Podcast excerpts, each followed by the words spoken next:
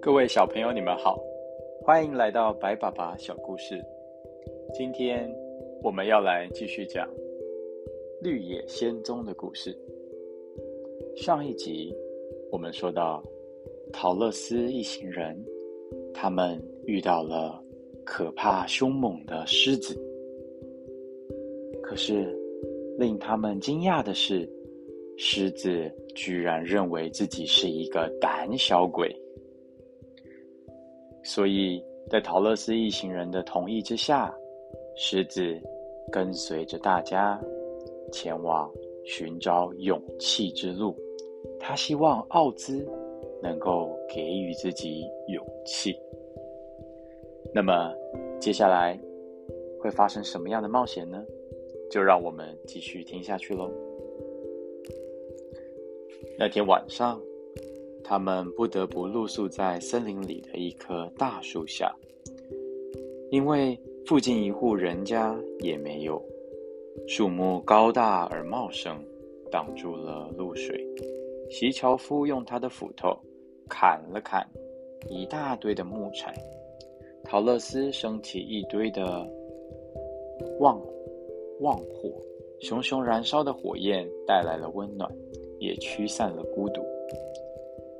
他和托托吃掉了最后一些面包，但他实在不知道明天的早餐是不是会有着落。狮子这时候说到了：“如果你愿意，我可以去森林里为你猎一头鹿，因为你的口味很特别，喜欢吃热的食物。”你可以把它放在火边烤，这样一来，你将会吃到一顿丰盛的早餐。这时候，善良的西樵夫连连恳求，并且说道：“不，请不要这么做。如果你杀死一头可怜的鹿，我一定又会流下眼泪的。那到时候，我的嘴巴可又得生锈了。”但狮子自顾自地跑到林子里去了，他要去找自己的晚餐。没有人知道他究竟吃了些什么，因为他什么也没说。稻草人倒是找了一棵结实的坚果树，就在陶乐斯的篮子中装满了坚果。至少在好一段时间里，陶乐斯不会饿到肚子了。他觉得稻草人很善良，很体贴，但看着他笨手笨脚的摘果子的样子，又觉得非常的好笑。他填满了稻草的手很笨拙，而坚果又太小了，所以他总是一边捡又一边掉，结果捡到篮子里面的果子和他漏掉的一样多。但稻草人一点也不在意要花多久的时间才能把篮子给装满，因为这样他就可以远离那一堆火了。他害怕那一堆闪闪发光的东西，只要有一颗小小的火星飞溅到他的身上，他就会被烧得什么也不剩了。所以他总是小心翼翼，和火堆保持着相当远的距离。直到陶乐斯躺下准备睡觉时，他才走进陶乐斯，为他盖上干树叶。这让小女孩感到非常的舒适与温暖。她睡得很香，一觉到天亮。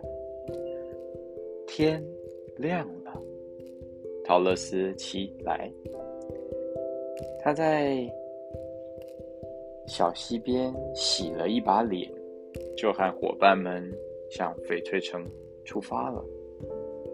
对这几个旅人而言，今天可说是多灾多难的一天呐。他们刚走了一个小时，就看见一条很大、望不到尽头的壕沟横穿过马路，把森林分为两块。那真是一条宽阔的大壕沟啊！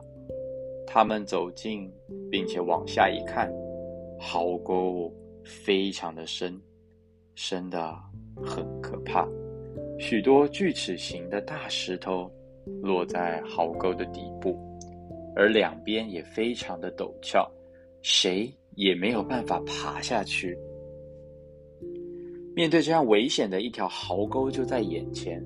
有那么一会儿，他们以为去翡翠城的旅程可能就要在这里终止了。陶乐斯这时候垂头丧气的说道：“我们该怎么办呢？”西樵夫也说道：“我一点想法也没有。”而狮子摇了摇它那蓬松的鬃毛，看起来。若有所思，但稻草人说：“我们肯定是不能飞过去，也无法爬过这条深沟的。因为要是不能跳过去，我们只好停在这里了。”胆小的狮子谨慎的评估了这个过壕沟的宽度，并且说道。我想，我可以跳过去。稻草人兴奋不已。那我们就不用烦恼了。你可以背着我们跳到对岸，一次背一个。狮子听了就说道：“好吧，我试试看。那么谁要先来呢？”稻草人身先士卒，说道：“我先来吧。如果你没有跳过去，陶乐斯就会被摔死。西樵夫要是掉在石头上，也会被砸出严重的凹痕的。但如果你背的是我，那就没什么关系了。就算掉进深沟里，我也不会受什么伤的。”胆小狮子说：“我自己也很害怕掉下去，但我想除了试试看之外，也别无选择了吧？好吧，你就到我的背上来，我们试一试。”稻草人爬到狮子的背上，狮子走到深沟边，蹲下来，准备起跳。稻草人这时候不禁问道：“你为什么没有助跑，然后再起跳呢？”狮子听了回答：“狮子可不是这样的跳法。”接着纵身一跃，身体凌空而过，稳稳的落在了对面。原来狮子可以这么样的轻易就跳过去。大家既吃惊又高兴。稻草人从狮子的背上下来了，狮子转身就跳回了壕沟的另一边。陶乐斯心里想：下一个该轮到他了。于是他一只手抱着托托，一只手紧紧抓住狮子的鬃毛。说时迟，那时快，他感觉自己像是突然飞了起来。还没有回过神来，就已经落到了地面。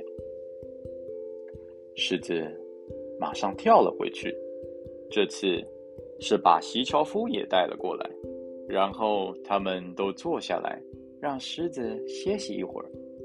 经过这么几次折腾，从这边跳到那边，又从那边跳回这边，狮子已经气喘吁吁，像一只老狗一样疲倦的吐着舌头。这时候，他们发现壕沟这边的树林更加茂密，光线幽暗。等狮子休息够了，他们就继续踏上了黄砖路，一个一个都沉默着，心中暗自揣测，不知道能不能走出这一片黑暗森林，重新见到阳光。不一会儿。森林里面传来一种奇怪的声音，令人毛骨悚然。狮子小声的告诉大家：“这里是卡利达的地盘。”好了，各位小朋友，今天我们的故事就讲到这里。下一回他们会有什么样精彩的冒险呢？那么我们下次见喽，晚安，拜拜。